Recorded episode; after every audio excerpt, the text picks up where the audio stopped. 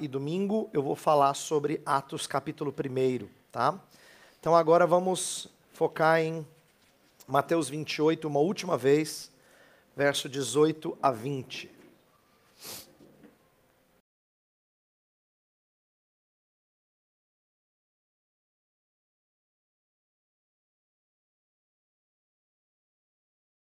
Toda autoridade me foi dada no céu e na terra. Ide, portanto, fazei discípulos de todas as nações, batizando-os em nome do Pai, do Filho e do Espírito Santo, ensinando-os a guardar todas as coisas que vos tenho ordenado. E eis que estou convosco todos os dias, até a consumação dos séculos. Vamos orar mais uma vez? Pai, estamos refletindo sobre a missão da igreja debaixo de tua soberana orientação. E pedimos que mais uma vez o Senhor nos ensine, por intermédio da palavra, o Senhor nos encoraje, o Senhor nos exorte, saiamos daqui animados por Ti mesmo. Isto é, que não pensemos que missões têm mais a ver com o que nós fazemos e com o nosso compromisso, mas que lembremos que é o Senhor quem nos impulsiona a essa missão. É o Senhor que faz a obra por nosso intermédio. Então, faz-nos sempre voltar nossos olhos a Ti e suplicarmos da Tua bênção. Em nome de Jesus. Amém. Vamos relembrar brevemente o que a gente falou terça, quarta e quinta, as três primeiras mensagens, e essa fecha, tá? Então, é, eu, eu trabalhei três temas grandiosos dentro desse texto. Primeiro, eu falei do fundamento da missão. Eu disse que a gente costumeiramente pula para o verso 19 sem dar o devido peso ao verso 18. No 18, Jesus fala: Toda autoridade me foi dada no céu e na terra. Em outras palavras, a missão só é possível por causa do seu triunfo, por causa da sua vitória. Como ele tem agora, ele recebeu a chancela do Pai, ele recebe toda a autoridade e agora vai mostrar essa crescente expansão do reino de Deus. E eu vou falar um pouquinho mais disso Uh, nessa manhã também. Depois a gente falou sobre uh, o cerne da missão. Se o fundamento é a vitória de Cristo, o cerne da missão é fazer discípulos. Como é que nós fazemos discípulos? Indo, e aí eu falei da ideia de encarnar o espírito de ir atrás do perdido. E falamos sobre a importância de atravessar barreiras culturais como uma forma de demonstrar o que Cristo fez, nos despir das nossas características a fim de ganhar as pessoas, a fim de trazê-las ao conhecimento salvador de Jesus. Né? Então, investir em relacionamentos de, de, transformação é, através de longo processo. E aí, ontem nós falamos sobre o modo da missão. ontem, especificamente, eu falei sobre Uh, o que, é o fazer discípulos, não é? E nós exploramos bastante isso. Depois eu falei sobre a, a, importância da igreja como a base da missão, se o alvo é fazer discípulos, ele não tem que acontecer por intermédio de agências fora da igreja, mas sim a igreja fazendo esse trabalho, sendo a base dessa missão. E por último, falamos também da importância de entender o foco. O que, que é ensinar todas as coisas? Eu até falei que ensinar todas as coisas podia ser amplo, a igreja podia ser o lugar onde você teria aula de tudo. Mas qual é o foco? O que a igreja faz, que faz da igreja igreja, que nenhuma outra instituição pode substituir? Então, o foco é a pregação do evangelho e as implicações do amor a Deus e o amor ao próximo.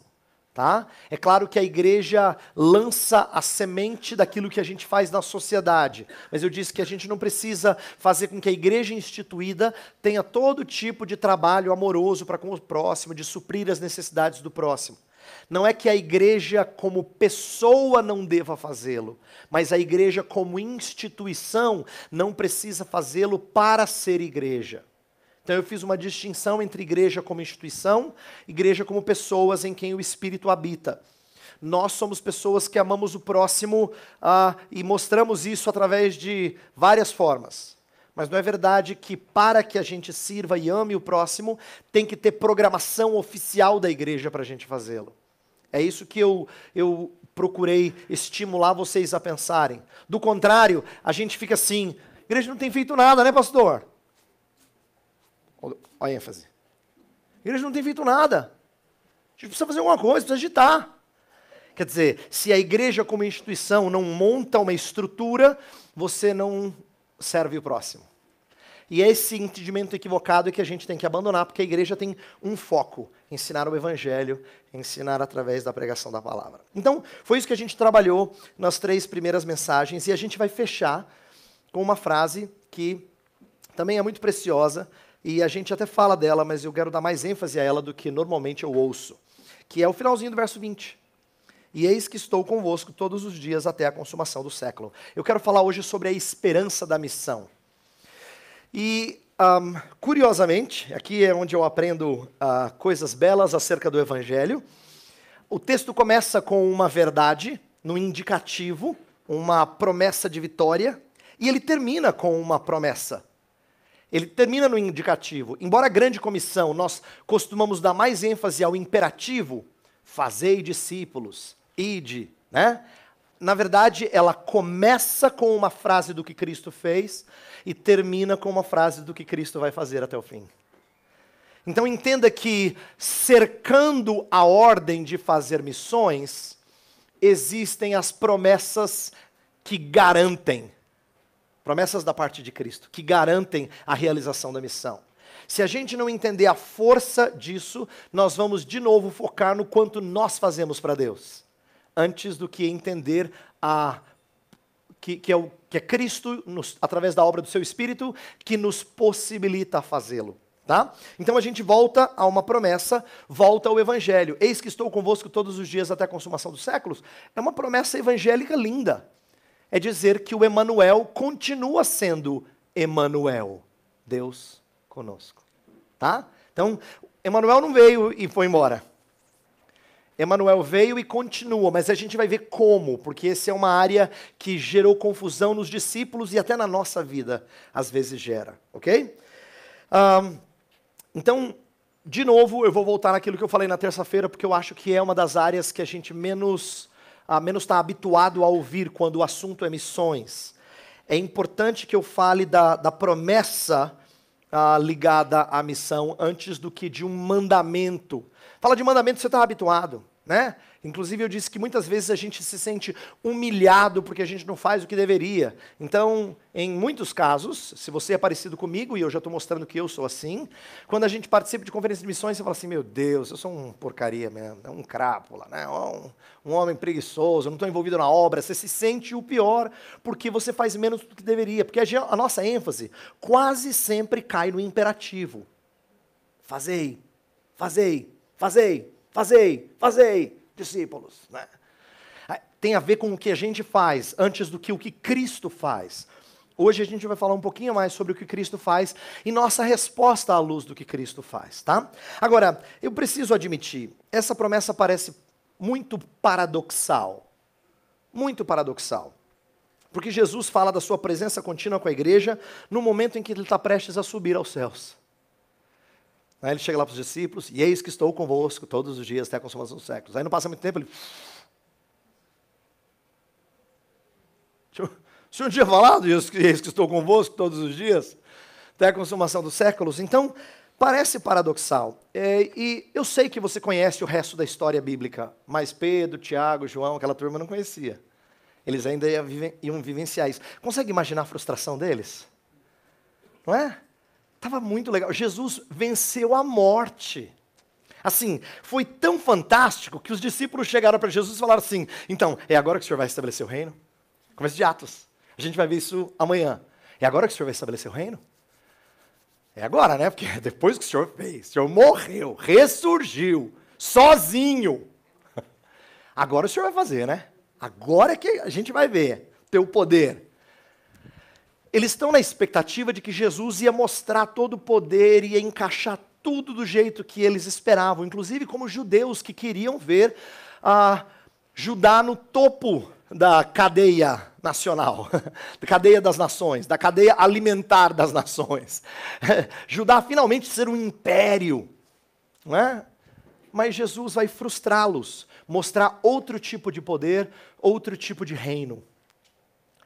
A gente vai falar sobre isso amanhã. Por hora, eu só quero que a gente entenda que esse paradoxo da promessa tem algum tem propósitos, nos, tem coisas a nos ensinar. Tá? Tem algumas coisas a nos ensinar e eu quero falar delas. O que é que ah, essa ideia, essa promessa de que ele estaria conosco até a consumação dos séculos, por outro lado, ele sobe aos céus, o que, que isso nos ensina? Como é que a gente deve agir à luz dessa promessa? O que, que ela representa para nós? Ok? Então eu vou falar de três coisas hoje. Vou falar sobre o propósito da ausência física. Por que, que ele subiu? Por que, que ele se ausentou? Propósito da ausência física. Depois eu vou falar sobre a postura da igreja enquanto ele não volta. Como é que a gente se porta enquanto ele não volta. em terceiro lugar, vou falar da perspectiva de sua volta como encorajadora para o presente. Tá? Três P's, fácil de guardar: propósito, postura, perspectiva. Propósito da sua ausência física, postura da igreja enquanto ele não volta e perspectiva da sua volta como encorajadora para o presente, tá? Então vamos lá, vamos falar sobre o propósito da ausência física de Cristo. Ah, a presença de Deus sempre foi o encorajamento necessário para o seu povo cumprir sua missão. É bom que você saiba disso, que você se lembre de que a principal promessa vamos dizer assim, aquilo que mais confortava o coração do povo de Deus era quando Deus dizia: Eu estou com vocês. Quando o povo de Deus tinha que fazer alguma coisa, ele tinha alguma missão, ele tinha algum dever, Deus falar: Eu estou com vocês era o fundamental, era o mais importante. Inclusive, se eles desprezassem a glória da presença de Deus, eles seriam castigados por isso, como de fato foram no Antigo Testamento várias vezes. Né? Deus não mais se fazer presente, a glória do Senhor se apartando de Israel era terrível. Então a ideia era que Deus presente seria sempre um encorajamento necessário. É por isso que quando Moisés é chamado lá na sarça ardente, o eu sou diz: vai que eu estou contigo. Eu vou fazer com que a sua obra seja bem sucedida, Moisés. Eu sou o Deus presente. Então, Deus se mostra presente ao povo várias vezes. Até quando o povo é impaciente e pede carne, porque já estava cansada do tal do maná. E aí Deus vai lá e enche de carne, até sair pelos narizes. Ele fala assim: carne à vontade, para mostrar que ele não é um Deus ausente. Ele não é um Deus ausente, ele é um Deus presente. Então, Deus presente sempre estava conquistando. É o caso de, da entrada na terra. Quando o povo termina a peregrinação, os 40 anos, e Moisés já se foi, Josué está conduzindo, Deus aparece a Josué. Há uma, uma visão do Deus guerreiro que fortalece Josué no começo do livro, lá no capítulo 5. E é a partir daí que tem vitórias sobre Jericó e outras conquistas à medida que o povo entra na terra. Mesma coisa quando o povo já estava numa monarquia estabelecida e o rei que até então tinha sido tinha tido o reinado mais longo de Judá, chamado Uzias, morreu. Imagina, o rei foi rei durante 52 anos. Ele foi rei do vô, do pai e agora do, do filho. Não é? Ele tinha passado gerações aí. E aí, esse rei em quem tanta gente confiava, porque já estava mais de meio século no poder, morre. No ano da morte do rei Uzias, eu vi o Senhor assentado num alto e sublime trono. Isaías está dizendo: no dia, no ano que o rei morreu, eu vi quem é que estava no controle. Deus se mostrou presente para um povo aflito que não fica tranquilo, não estava sem rei. Eu vi o Senhor assentado no trono. A ideia é, tem alguém reinando. Então perceba que a ideia de um Deus presente sempre foi o encorajamento. Mesma coisa é no Evangelho de Mateus, não é? Quando Jesus Cristo é anunciado ao casal, né, José, Maria, é dito que ele será chamado Emanuel, Deus conosco. E esse Emanuel, ele é ah, o tempo todo confirmado como a presença de Deus entre os homens. Então, por exemplo, no batismo, Cristo é apresentado como o Filho amado em quem o Pai tem prazer. Olha ali, Deus confirmando o seu prazer e a sua presença. Os discípulos tiveram o tempo todo confirmação da presença divina. Por exemplo, quando ele acalmava a tempestade, uau, quem é esse? E aí a pergunta ficava assim, só para você responder: era Deus. É para você responder que Deus estava presente. Quem é, quem é que faz essas coisas? Quem é que controla o mar?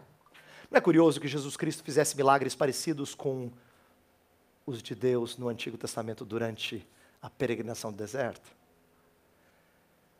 Deus abre o mar vermelho, Jesus Cristo controla o mar. Deus faz pão cair do céu, o maná, Jesus Cristo multiplica pães. para as pessoas fazerem a ligação das colunas, né? Ah! Entender que Deus estava presente com eles. É de propósito, é, é didático, é pedagógico. É para eles entenderem. Deus conosco. É Deus conosco que controla o mar, que provê todas as nossas necessidades, né? provê para todas as nossas necessidades. Então, isso era importante. Isso era importante. E, inclusive, eu digo que duas das tarefas mais difíceis na vida do cristão são encorajadas pela presença de Deus, pela presença de Cristo, agora em especial. Né?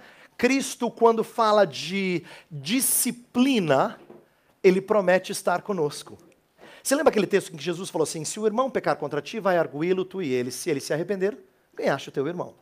Se ele não se arrepender, você leva uma ou duas pessoas para que por duas ou três testemunhas você de novo tente ganhar o seu irmão. Se ele não se arrepender, você diz à igreja, e se ele ainda assim não se arrepender, considera-o como gentil e publicano.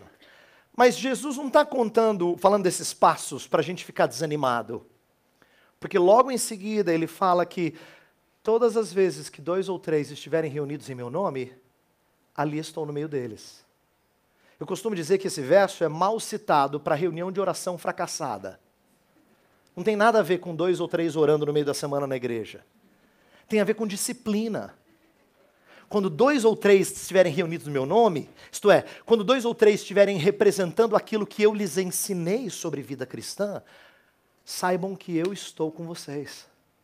Gente, exortar um irmão em pecado não é uma coisa agradável. É bem desconfortável. Mas é por isso que Jesus Cristo diz assim: Eu estou contigo. Todas as vezes que você tiver exortar um irmão em pecado, eu estou contigo. Perceba como é importante esse encorajamento do Salvador. E a mesma coisa que ele faz com evangelização. Ele fala para a gente fazer discípulo de todas as nações. E eu falei, isso não é uma coisa simples. Para você que sente que isso não vem com naturalidade, lembre-se, ele diz para você: Eis que estou convosco todos os dias, até a consumação dos séculos. Então, Deus sempre ofereceu a sua presença como encorajadora para a nossa missão. Só que agora, no caso da nossa passagem, Jesus está chamando a atenção para o fato de que ele mesmo estaria conosco enquanto não houver consumação. Mas por que então que ele parte fisicamente se ele quer estar conosco sempre? E é aqui que entra aquilo que a gente vai explorar um pouquinho mais amanhã, mas eu já vou iniciar hoje, que é a importância do envio do Espírito. O envio do Espírito Santo, né, a descida do Espírito Santo, é sinônimo, é sinal de que Deus não só estava cumprindo essa promessa, mas estava mostrando essa promessa de uma forma ainda desconhecida. O fato da revelação de Deus progredir naquilo que é dito sobre a obra de Jesus continua no Novo Testamento. Deixa eu te explicar é, de uma maneira mais, mais simples, eu espero. Quando a gente ouve falar pela primeira vez de que viria um Messias Salvador, fala que ele seria a semente da mulher. Está lá em Gênesis capítulo 3. A semente da mulher esmagará a cabeça da serpente. Mas mais tarde você vai vindo, ouvindo outras coisas acerca dessa salvação messiânica. No final de Gênesis fala que seria de Judá. Mais na frente fala que ele seria traído, ah, comprado 30 moedas de prata. A gente sabe lá, através de Miqueias, que ele nasceria, nasceria em Belém. Então, gradativamente, Isaías fala do servo sofredor e assim por diante. Gradativamente, mais e mais e mais vai sendo dito sobre esse que viria salvar.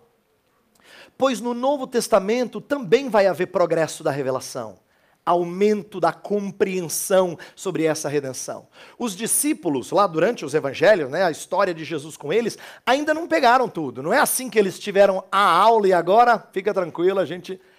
O livro de Atos ainda está sendo surpreendente. Tá? Um exemplo dessa surpresa é que quando um, Pedro recebe uma visão do lençol com vários animais supostamente puros e impuros, descia, subia, descia, subia.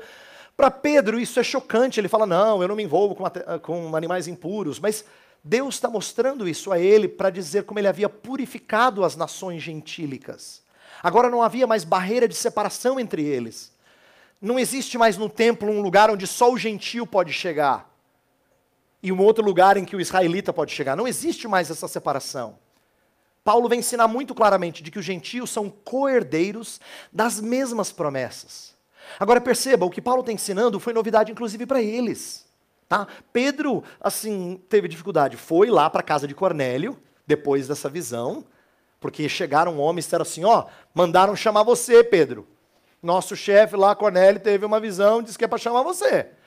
Aí ele ligou com a visão do lençol, foi lá, e os gentios recebem ah, o mesmo espírito que os judeus. É a conclusão do capítulo 10 de Atos. Estou mencionando essa história para você entender que algumas coisas ainda não estavam totalmente claras para os discípulos. Essa ideia de Jesus subir, mas ele falou que estaria conosco, não foi assim, ah, claro, o espírito, cara.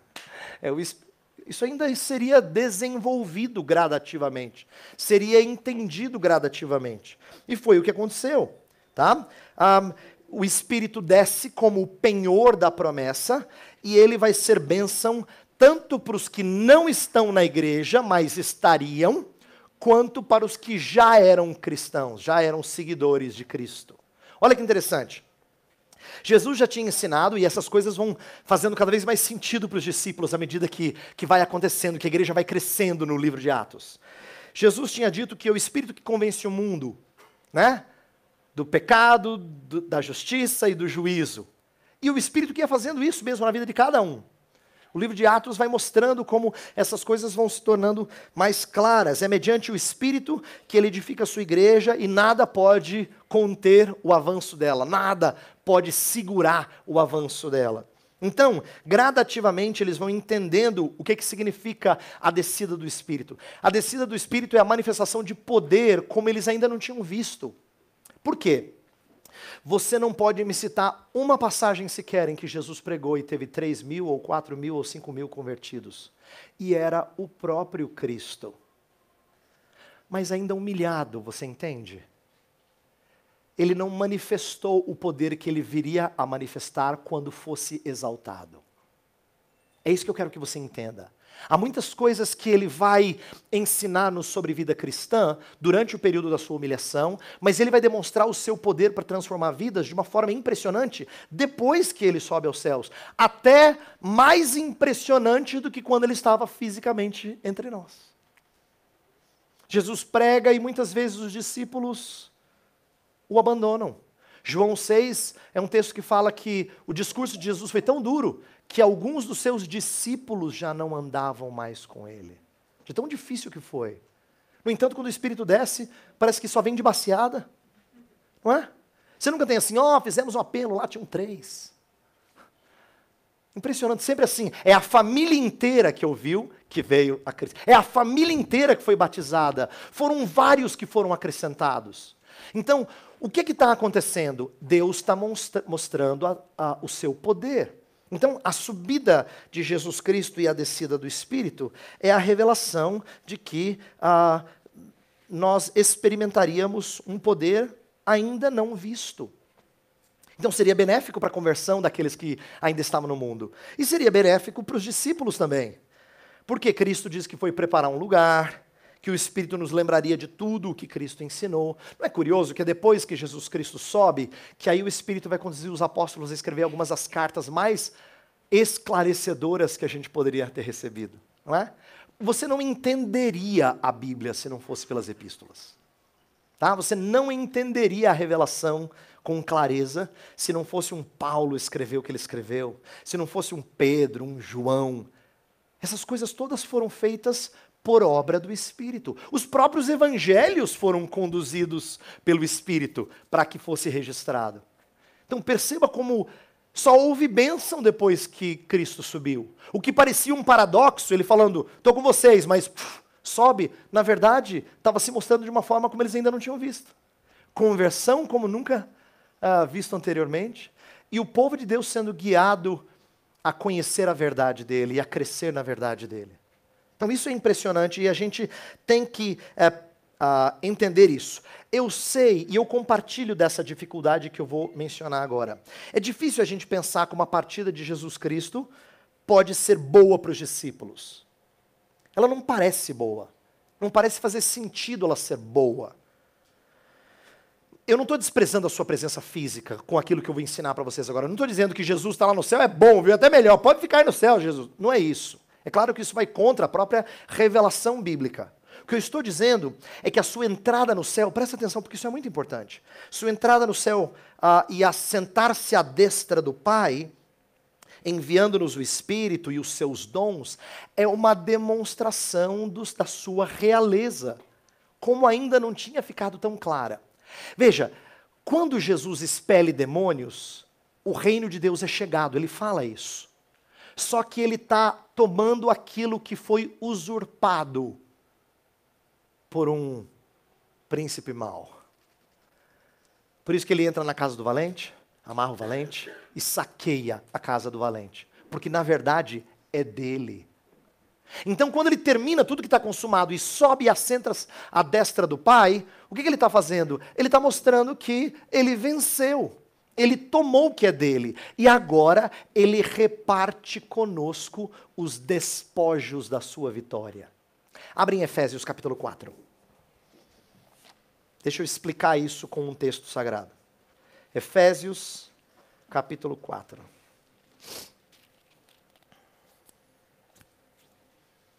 Efésios 4, a partir do versículo 7, diz assim: E a graça foi concedida a cada um de nós segundo a proporção do dom de Cristo. Por isso diz: quando ele subiu às alturas, levou cativo o cativeiro e concedeu dons aos homens.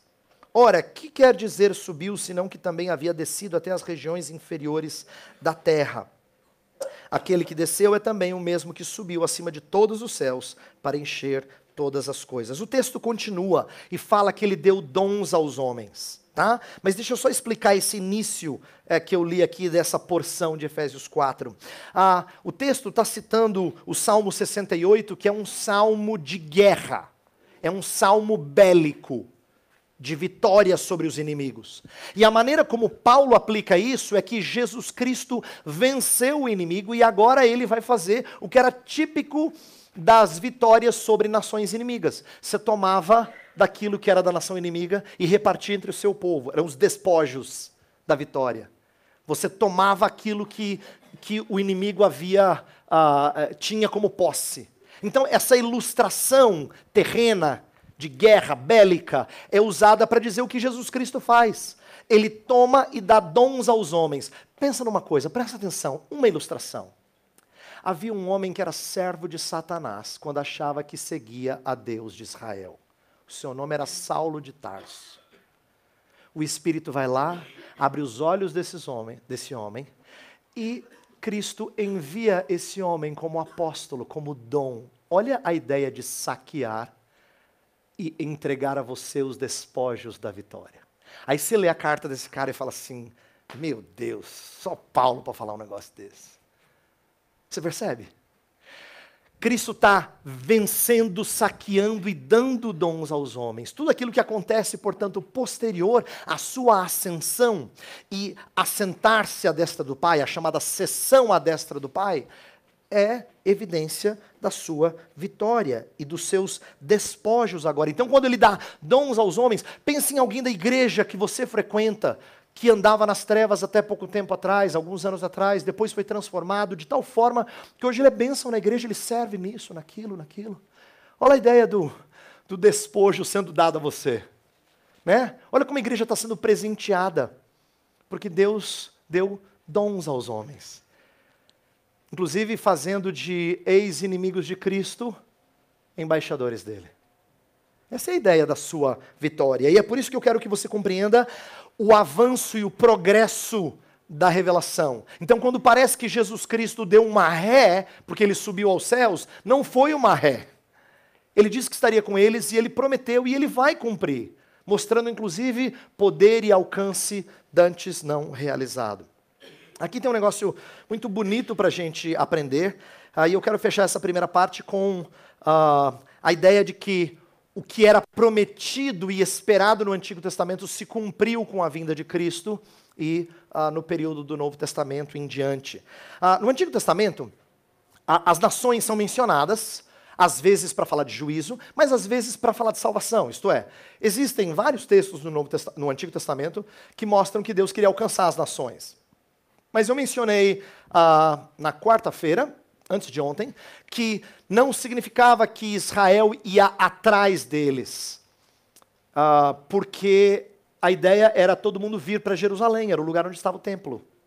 Essa era a dinâmica a missionária no Antigo Testamento. Eles vinham até a Israel, de tal forma que ah, todas as vezes que falava de nações no Antigo Testamento, ah, eu aprendi isso com o pastor John Piper. Ele tem um livro chamado Alegrem-se os Povos. E no final, eh, no último capítulo desse livro, ele cita vários textos. E se você for olhar para vários dos textos que ele cita de promessas de salvação das nações no Antigo Testamento, você vai ver que elas são promessas, elas não são ordens. De novo, elas estão no indicativo, não no imperativo. Por quê? Não é verdade que é Israel que ia alcançar todas essas nações. Era uma promessa escatológica de que Deus iria agir iria atrair essas nações. E você vê isso se cumprindo no Novo Testamento, a começar da, do nascimento de Jesus. Mateus já diz que magos vieram do Oriente. A ideia de que eles foram até o templo, o Verbo encarnado. Lucas começa o seu evangelho quase que só, no capítulo 1 e 2, quase que só narrando eventos do templo, mostrando que o templo é o lugar de partida. Só que depois que a gente vê os evangelhos falando de todo mundo vir a Jesus, a gente vê em Atos o quê? O templo sendo enviado para todos os cantos.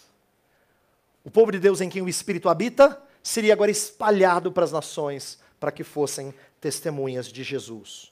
O que eu quero que você compreenda é o seguinte: se Jerusalém era a glória de Israel e era preciosa aos olhos do israelita. Quando ele estava no cativeiro babilônico, ele falava assim: que a língua se me apegue à boca se eu não tiver Jerusalém como a minha maior alegria. Por quê? Porque o que ele desejava era a presença de Deus. Em Atos a gente vê um fenômeno diferente acontecendo. Jerusalém perdeu esse foco central. E agora as nações vão receber uh, missionários lá. Aí você vê a maior parte do livro de Atos gastando tempo falando do alcance uh, de Paulo e os seus companheiros nesse avanço em relação às nações. Então, o que a gente aprende com esse progresso da revelação é que Deus vai alcançar as nações. Sempre foi o propósito divino. Deus não mudou a, a missão sempre foi essencial, essencialmente universal. Deus não queria salvar primeiro um povo, depois é que ele mudou o plano e foi salvar vários povos. Ele sempre quis salvar gente de toda parte. Deus amou o mundo de tal maneira que deu o seu filho. Amou o mundo aqui significa ele iria atingir gente de toda parte. Esse verso que é o mais citado de toda a Bíblia foi dito para quem? Para Nicodemos, um fariseu que era assim, judeu roxo. Mas ele teve que aprender que Deus amou o mundo. Prova disso é que no próximo capítulo, João 4, a salvação vai chegar para os samaritanos, que os judeus odiavam, porque Deus amou o mundo. A ideia é, ele iria alcançar gente de diferentes partes. Esse sempre foi o plano de Deus. Só que agora ele estava fazendo através do ir, do enviar às nações, tá? Então, é importante que a gente entenda a a presença de Deus o tempo todo e crescentemente gloriosa como encorajamento e força para o trabalho missionário. Eu vou fechar essa primeira parte, que é a mais longa delas, dizendo assim: ó, Deus está sempre prometendo a sua presença, mas lá no, no deserto, ela aparece com alguns milagres aqui e acolá. Depois, quando ah, entra na terra e se assenta, Davi fica cansado da casa de Deus ser uma tenda, resolve construir um templo. A ideia é, vamos crescer na ideia de Deus presente no centro da nossa nação. Só que esse templo é destruído. O povo vai para o cativeiro, volta, reconstrói um templo. Michuruca, mas reconstrói. Mas é quando Jesus Cristo chega, ele fala assim: esse templo bonito de Herodes, eu destruo e reconstruo. Olhando para o templo, ele fala assim: eu destruo o templo e reconstruo em três dias. Então você está louco, cara? Herodes levou 46 anos para construir isso aqui? Como é que você faz em três dias? Ah, doido. E Jesus falando da importância de Deus estar presente. O templo é, é a habitação de Deus. Ele é a habitação de Deus. Ele morre e em três dias ele mesmo reconstrói o templo. Porque é, é Deus presente. E aí, quando ele vai, todo mundo falou assim: não acredito, agora que estava bom. Mas ele vai mostrar que ele está continuamente presente. E eu termino dizendo o seguinte: quando ele voltar, o que é prometido em novos céus e nova terra é mais lindo ainda da presença de Deus com o seu povo. Eu quero que você entenda isso. A Bíblia inteira é a história de Deus se fazendo presente com o povo, só que começa pequeno, às vezes parece ter retrocessos, Deus mostrando a sua mão pesando e a importância do povo crer na, na presença dele, mas ela vai ganhando projeção cada vez mais gloriosa, cada vez mais linda, até terminar com Apocalipse 21 e 22, novos céus e nova terra. Então, é, perceba que o que Jesus está falando para os discípulos não é coisa pouca, não é pequeno. É progresso, é avanço rumo à consumação. O propósito de Jesus Cristo se ausentar fisicamente era para que a gente aprendesse que ele continua expandindo a sua redenção, alcançando mais pessoas, mostrando a sua bela e confortadora presença para conosco. Tá? Então, essa é, esse é o propósito da sua ausência física. Qual é a nossa postura à luz disso? Isto é, se Jesus Cristo não está presente conosco fisicamente, o seu Espírito está conosco, está em nós, mas ele ainda vai voltar. Qual é a nossa postura? Como é que a gente se porta? E aqui eu quero ser breve, mas destacar que a tentação de muitos evangélicos, como de certa forma poderia ter sido dos apóstolos, tá? A tentação de muitos evangélicos é, é tentar achar uma alternativa. Que nem quando Moisés subiu ao monte e demorava, o que, que o povo fez? Bezerro de ouro. Não é? É parecida, a tentação é parecida. Enquanto Cristo não volta, às vezes a gente quer fazer coisas que Cristo não ordenou que a gente fizesse. Para que, que a gente ganhe uma, uma maior concretude da bênção de Deus. Ah, evangélico gosta de coisa concreta. É por isso que tem igreja que está resgatando os símbolos veterotestamentários para adoração.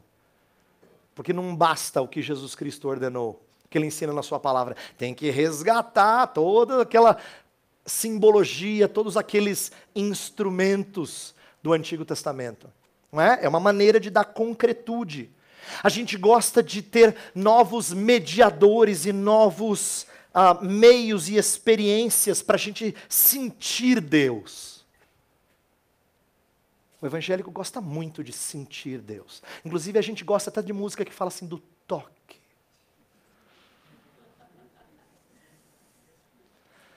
Eu queria que você lembrasse de uma coisa.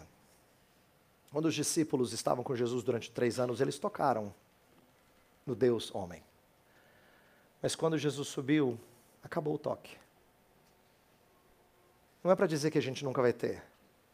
É para lembrar que durante toda a palavra, desde Gênesis 1 em diante, o que Deus sempre prezou dos seus apóstolos é que você ouvisse o Senhor. Como é que Gênesis 1 começa? Disse Deus, pá, aparece. Disse Deus, pá, aparece outra coisa. Disse Deus, pá, outra coisa é formada. Deus sempre prezou que os seus discípulos fossem ouvintes. Ele é misericordioso, ele provê alguns sinais visíveis da graça invisível, mas eles se chamam batismo e ceia.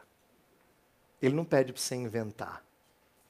Ele não deixa você criar novos sinais visíveis do que é invisível. Inclusive, isso na Bíblia é chamado de idolatria. Não farás para ti imagem de escultura. Ele não quer discípulos que o seguem porque veem coisas. Pastor, mas eu vi, foi milagre, pastor. Só para lembrar você, na história bíblica, os momentos de grandes milagres que Deus realizou através de homens foram momentos de incredulidade, não de muita fé. Você lembra Elias e Eliseu? Fizeram vários milagres. Israel era super incrédula. Moisés, um monte de milagres. Né? Moisés, Josué, mesmo assim, povo incrédulo. E com Jesus e apóstolos não foram diferentes. Muitos milagres. Mas não é verdade que as pessoas criam. Pelo contrário, às vezes a fé era falsa. João é possivelmente o apóstolo que mais esclarece isso. As pessoas viam milagres, mas elas não criam de fato no Messias. Então eu quero que você entenda a fraqueza. O que eu vou falar é duro, eu sei. E se você é de alguma igreja que busca essas coisas, agora você vai apanhar, mas é em amor, meu irmão. Tá? As igrejas que buscam ver os feitos de Deus são aquelas que demonstram fraqueza de fé. Porque Deus sempre prezou aquele que ouve a palavra de Deus. Filho meu, ouve as palavras do teu pai. É a tônica de Provérbios. Filho meu, ouça. Né? Ouça é a ordem. Então, ah, eu quero que você compreenda isso, compreenda que a nossa postura agora não é achar inter, experiências intermediárias. Inclusive, a gente ama a experiência que, de que o louvor, de que a adoração, ela é tão quente assim que é como se Jesus estivesse do meu lado me abraçando. O problema disso é que a maioria do nosso dia a dia a gente não sente isso. E não é verdade que ele está ausente. Então, nosso anseio por sentir a Sua presença, via de regra, é sinônimo de que nós estamos fracos na fé. O que, a gente precisa fazer? Senhor, ajuda-me a crer que o Senhor é presente, mesmo quando eu não sinto nada. Ajuda-me a crer que o Senhor é presente. Esse foi o dilema do salmista, quando ele achava que Deus tinha virado o rosto contra ele. Mas Deus não estava ausente. Deus continuava cuidando do seu servo. A gente precisa aprender isso. Então, nossa postura não é de quem quer ver várias coisas. Inclusive, a gente vê muito pouco. Eu, eu, gostei da ilustração que o Michael Horton usa no livro que eu tenho falado para vocês, A Grande Comissão. Ele fala assim: nossa postura é de quem está no deserto. A nossa postura é de peregrino. No meio do deserto tem água, batismo. Tem comida, ceia. Mas não tem espetáculo o tempo todo. Não tem espetáculo o tempo todo. A ideia é que, inclusive, eles são inexpressíveis, inexpressíveis aos olhos do mundo. É interessante isso. Vir fazer milagres poderia até impressionar uma pessoa do mundo, mas batizar alguém com água, comer pão e beber vinho, não impressiona ninguém do mundo. É isso mesmo. Os sinais da graça invisível são estranhos aos olhos do mundo. Você precisa de óculos da fé para entender que aquilo é água que lava você, aquilo é pão que sustenta você. Então, aquilo que Deus provê nesse momento é o suficiente para nós continuarmos a caminhada. O ponto que eu quero destacar é isso: é que a postura nossa agora é de peregrino, nós somos gente caminhando rumo à terra. É, é isso que nos aguarda.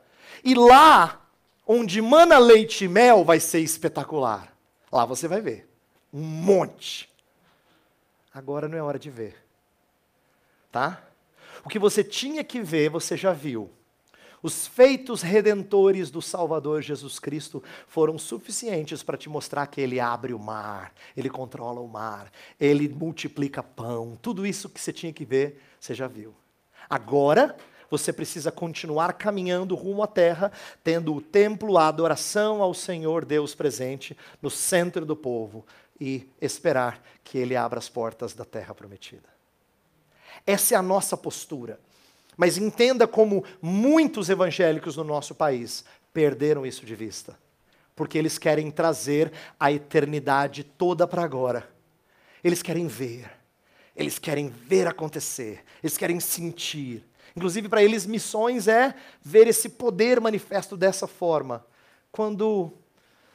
Ah, isso normalmente revela, como eu falei, uma fraqueza de fé. Por quê? Porque espera ver para crer. Você lembra da dura que Jesus deu ao seu discípulo? Lembra, Tomé? Porque viste, creste? Bem-aventurados os que não viram e creram. Porque o crer vem mediante o ouvir da palavra de Deus. Olha como a Bíblia nos ensina.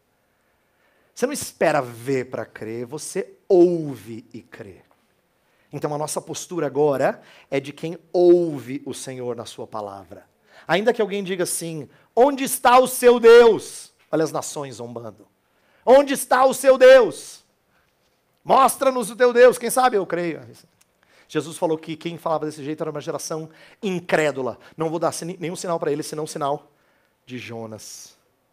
Quem pedia outros sinais, ele ia dar um sinal só, a sua ressurreição. Não é à toa que os discípulos anunciam a ressurreição mais do que tudo em Atos. O sinal de Jonas. Era esse sinal que ele daria para que as pessoas crescem. Então, entenda que a postura é de quem ouve, não vê. Por último, qual é a nossa perspectiva da volta de Cristo como a nossa esperança? Esse é o terceiro e último ponto. Um, haverá consumação e essa notícia deve ser a nossa grande esperança. Mas até que isso aconteça, o que, que a gente tem para aguardar essa consumação? A gente tem o Espírito ganhando nomes muito preciosos. Vou falar de dois deles, tem outros, mas dois deles que são bem escatológicos. O primeiro é penhor. Os mais velhos entendem isso melhor do que os mais novos. Né? Os mais velhos são do tempo em que casa dos penhores era mais comum. O espírito é a. Vamos, vamos usar uma linguagem mais, mais recente. O espírito é não só a primeira parcela, mas é a parcela garantidora de que você vai pagar o resto. É o cartão de crédito que passou e foi aprovado. Tudo bem que é em 12 vezes, mas está lá, vai, vai ser sacado, não é? O penhor é a ideia de que a garantia foi dado como algo valiosíssimo que garante que ele volta e consuma todas as coisas. Ele voltará e consumará todas as coisas. Então a ideia de penhor é de garantia, é de que a gente dá uma coisa cara que a gente tem para assegurar que a gente vai pagar de volta aquilo que a gente tomou emprestado. Jesus Cristo, então, ele envia o Espírito, que é o que há de mais precioso, é o próprio Deus em nós para garantir de que ele vai voltar e terminar tudo que ele iniciou. E a outra linguagem para o Espírito é de selo. E essa então se perdeu porque hoje é, é, motivo de coleção, a gente bota no cantinho da carta. Perdeu o sentido de selo como aquilo que você não viola. Talvez melhor seja a ideia do selo de um aparelho eletrônico, que ele fala assim, ó, se esse selo tiver violado, você não tem direito à garantia. Essa é a ideia de selo é aquilo que não pode ser violado. É aquilo que é proibido violar. Está ali, ó, garantindo que vai ser assegurado até o fim. Essa linguagem, essa perspectiva, é, é, deveria ser o nosso conforto. O nosso conforto. E eu quero falar uma coisa muito bonita que eu aprendi alguns anos atrás, sobre o conforto que a gente deve ter de que a missão que Jesus Cristo deu à sua igreja será cumprida. Eu não estou falando isso para que você uh, seja uma pessoa que uh, cruza os braços e não faz nada. Assim como a Bíblia diz que uh, aquele que começou boa obra em nós há de completá-la até o dia de Cristo Jesus. Mas ele não diz isso sem ordenar que você seja santo. Ele garante que vai ser cumprido, mas ainda assim ele ordena você: sede santos, como é santo o vosso Pai. Né? Então, assim como Deus promete que santificação vai ser completada em nós, mas mesmo assim ordena, a mesma coisa com missões. Ele ordena que a gente faça, mas ele promete que vai ser cumprida. Abre Mateus capítulo 24. Mateus 24.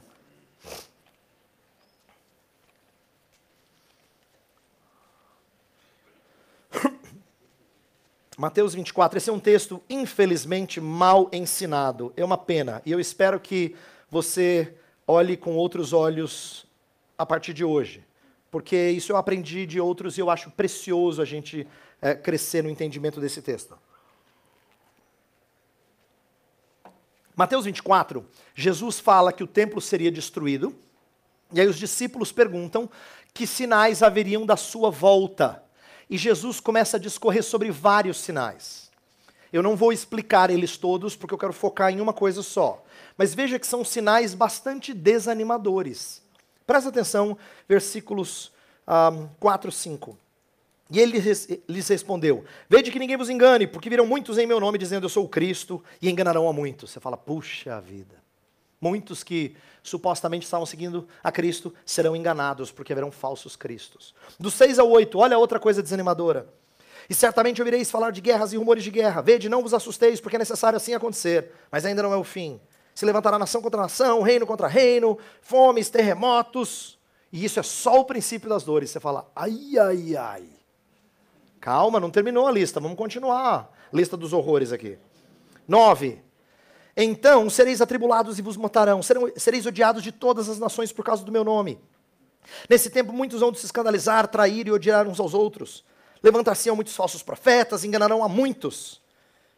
E por se multiplicar a iniquidade, o amor se esfriará de quase todos. Você fala, meu Deus do céu. Aí quando você acha assim, Jesus, é, é, é só isso que você vai dizer para a gente? Assim, muito obrigado pelo encorajamento, pelo ânimo? Porque Jesus parece que só deu notícia ruim. Versículo 14.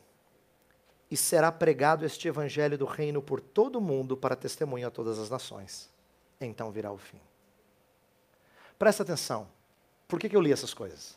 Porque, na maioria das vezes, quando a gente pega Mateus 24, 14, a gente fala, irmãos, nós temos que levar o Evangelho. Jesus vai voltar depois que nós levarmos o Evangelho a todas as nações. Aí os missiólogos, bem intencionados, eu sei, começam a contabilizar quantas nações não alcançadas.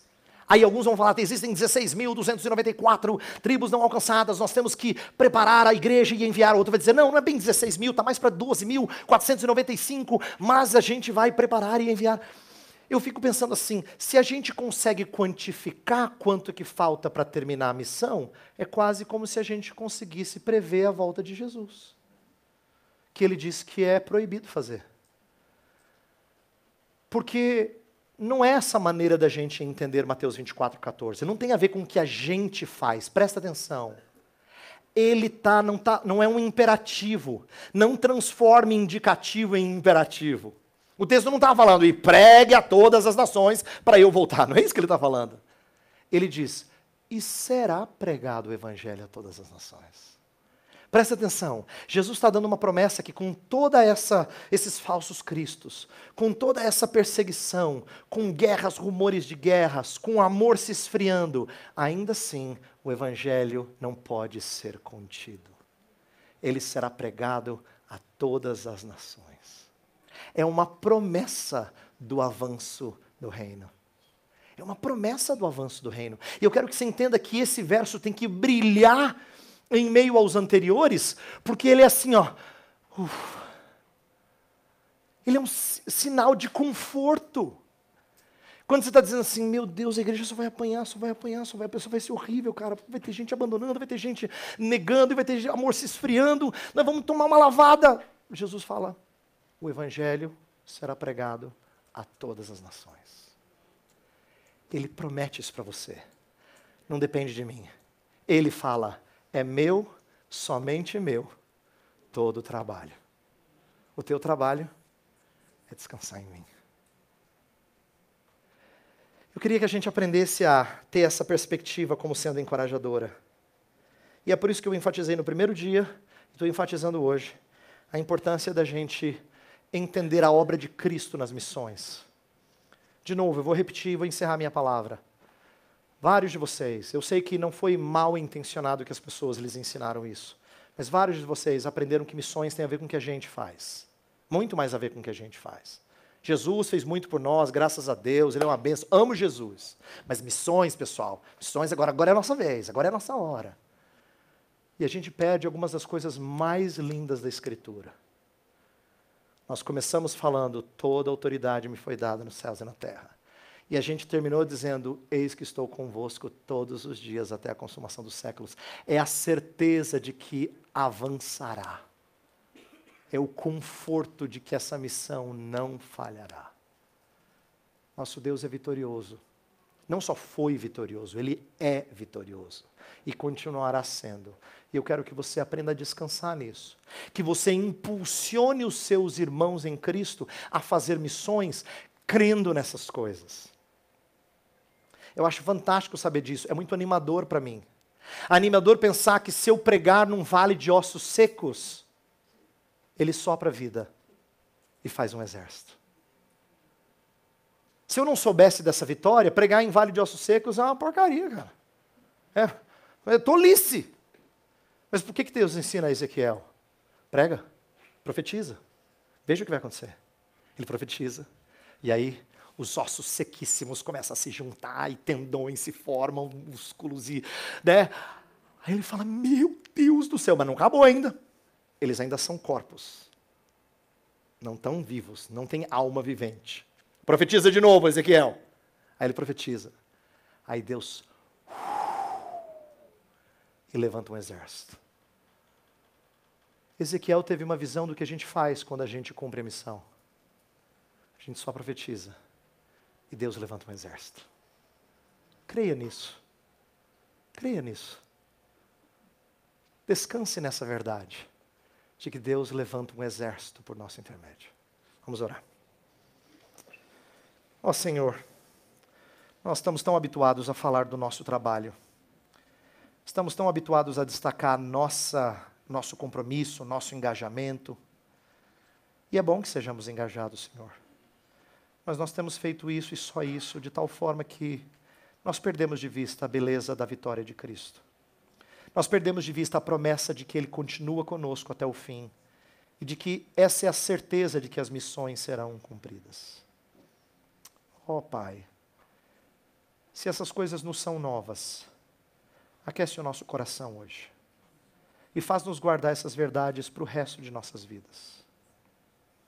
Anima-nos em saber de que o reino de Deus é continuamente crescente e faz-nos descansar nessa verdade. Oramos em nome de Jesus. Amém.